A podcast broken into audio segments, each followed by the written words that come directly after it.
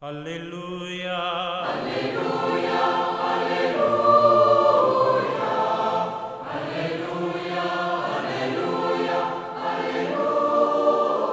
Hola, ¿qué tal queridos amigos? Aquí estamos en esta reflexión, en este día domingo, el tercero de Pascua.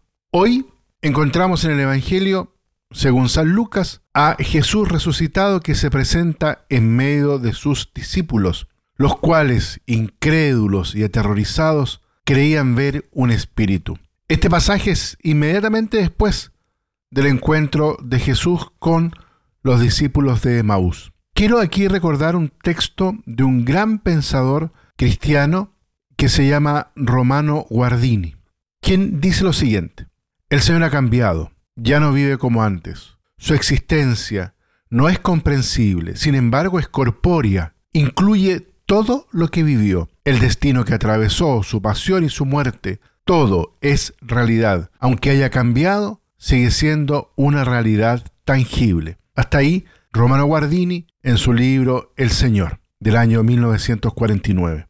Dado que la resurrección no borra los signos de la crucifixión, Jesús muestra sus manos y sus pies a los apóstoles, y para convencerlos les pide incluso algo de comer. Nosotros lo encontraríamos casi como algo inusitado.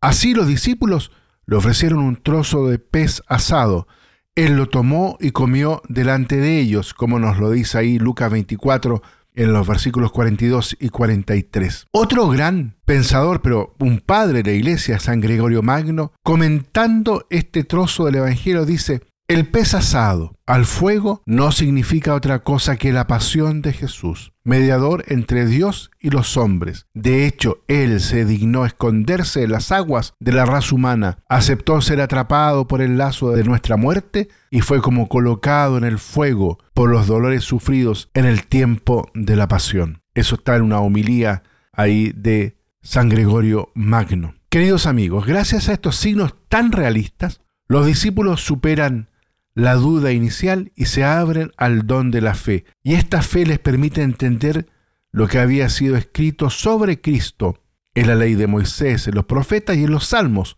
como nos lo dice el texto que escuchamos en este domingo. En efecto, leemos que Jesús les abrió el entendimiento para comprender las escrituras y les dijo, Así está escrito, el Mesías padecerá, resucitará de entre los muertos al tercer día, y en su nombre se proclamará la conversión para el perdón de los pecados. Vosotros sois testigos. El Salvador nos asegura su presencia real entre nosotros a través de la palabra y de la Eucaristía. Por eso, como los discípulos de Emaús, que reconocieron a Jesús al partir el pan, así también nosotros encontramos al Señor en la celebración eucarística. Al respecto, Santo Tomás de Aquino explica que es, comillas, necesario reconocer de acuerdo con la fe católica que Cristo todo está presente en este sacramento, porque la divinidad jamás abandonó el cuerpo que había asumido. Hasta ahí, Santo Tomás de Aquino. Por eso es que para nosotros es tan importante que podamos celebrar con tanto gozo la celebración de la Eucaristía, porque ahí nos encontramos con el Cristo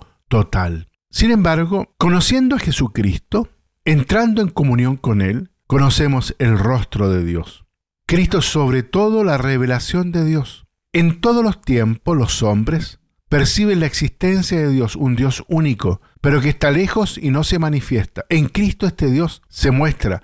El Dios lejano se convierte en un Dios cercano. Por lo tanto, todo esto es principalmente el misterio de Cristo, Dios que se ha hecho cercano a nosotros. Esto implica otra dimensión. Cristo nunca está solo. Él vino entre nosotros. Murió solo, pero resucitó para atraer a todos hacia sí.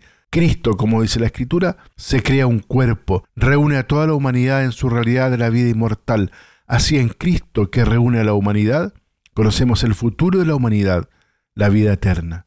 Este es el sentido, queridos amigos, del misterio pascual.